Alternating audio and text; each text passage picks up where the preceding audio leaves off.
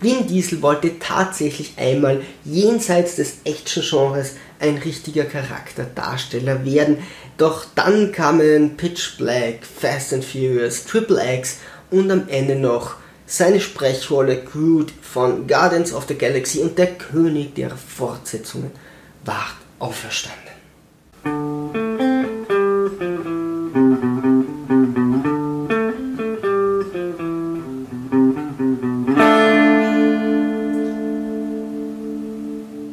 Ahoi, liebe Kreativskeptiker, mein Name ist Gappy, aka HD Somebody und ich heiße euch zu meinem Metal Junk Sportage Monologize herzlich willkommen. Heute Vin Diesel, der König der Fortsetzungen. Wir beginnen mit Fast and Furious Dominic Toretto, wo Vin Diesel einen proletoiden, maskulinen Typen spielt, der einfach unglaublich gerne Rennen fährt, ein bisschen auf Familie steht und sich nebenbei etwas als, mh, hm, sagen wir, Verbrecher verdient. Äh, Dominic Toretto ist jedoch immer wieder einmal, zeigt er Schwächen auf. Äh, er muss oder gibt seine äh, Schwester an Brian, der eigentlich ein Undercover-Agent ist, ist dann später auf Brians Hilfe angewiesen, als sie diesen Drug überfallen und verliert oder, oder zieht nur gleich zum Schluss mit Brian bei diesem Rennen, was später so nicht mehr vorkommen wird und ist am Ende sogar auf seine Hilfe angewiesen, damit er fliehen kann. Also Vin Diesel hatte da war überzeichnet, war proletoid, hatte aber Stärken, sein Charakter hatte dort Stärken und war auf einen schwächeren dafür Polizisten, der smart darüber kam, angewiesen und so hat er dort zwar inzwischen eine etwas veraltete Rolle oder einen veralteten Charakter, aber doch hatte er einen Charakter. Dann kommen wir zu Triple X. Triple X war dafür da, dass er Stunts machte. Er liebte Bikes, board, Cars, Bikes and Boards. Bring the bitches. Sorry. Ähm, als äh, Sander Cage äh, war Vin Diesel ein äh, Typ, der einfach Stunts machte und damit sein Geld verdiente und hin und wieder auch irgendwelchen Senatoren ähm, ja, in den Hintern trat. Das alles ohne großartigen finanziellen Hintergrund. Er hat einfach Spaß an dem, was er tat.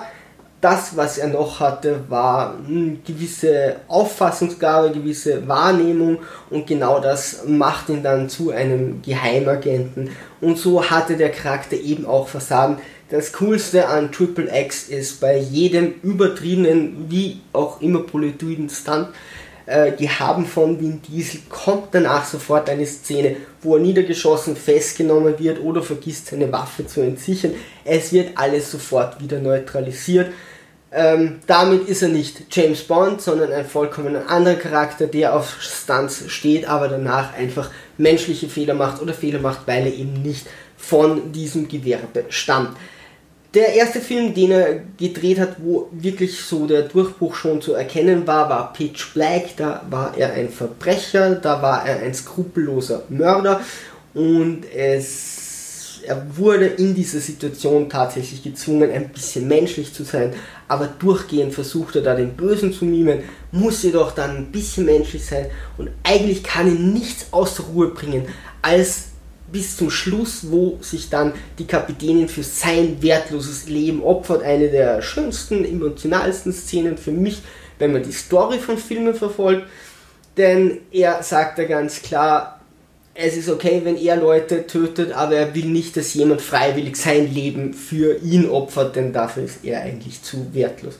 Das hat Bitch Black damals unter anderem auch sehr erfolgreich gemacht er war der Böse, er hat das Ganze durchgehalten, er ist dann irgendwo noch menschlich geworden und das Ganze spielt auf einem Planeten in einer sehr, sehr kleinen Handlung, in einer sehr, sehr kleinen Handlung, was dieses Universum betrifft. Mehr will Pitch Black tatsächlich dort nicht erreichen.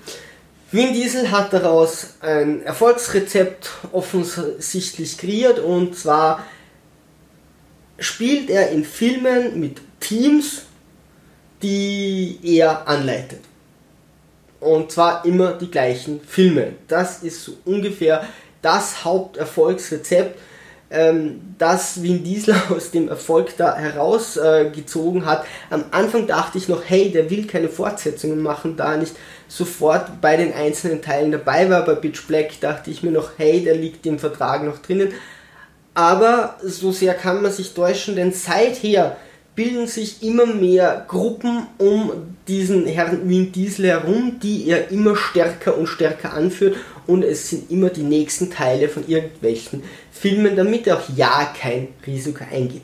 Vin Diesel gilt ein wenig als Dieber und ich kenne tatsächlich jemanden, der ihn zumindest früher betreut hat. Im, zur Zeit habe ich keine Kontakte zu dieser Person, aber es da, dürfte wohl so sein, dass er privat wirklich extrem nervend sein kann und um vier in der Früh auch anruft, weil das falsche Mineralwasser bei ihm nebenbei am Tisch, äh, am Nachtkästchen steht und da muss dann sofort jemand hinfahren und das Richtige bringen.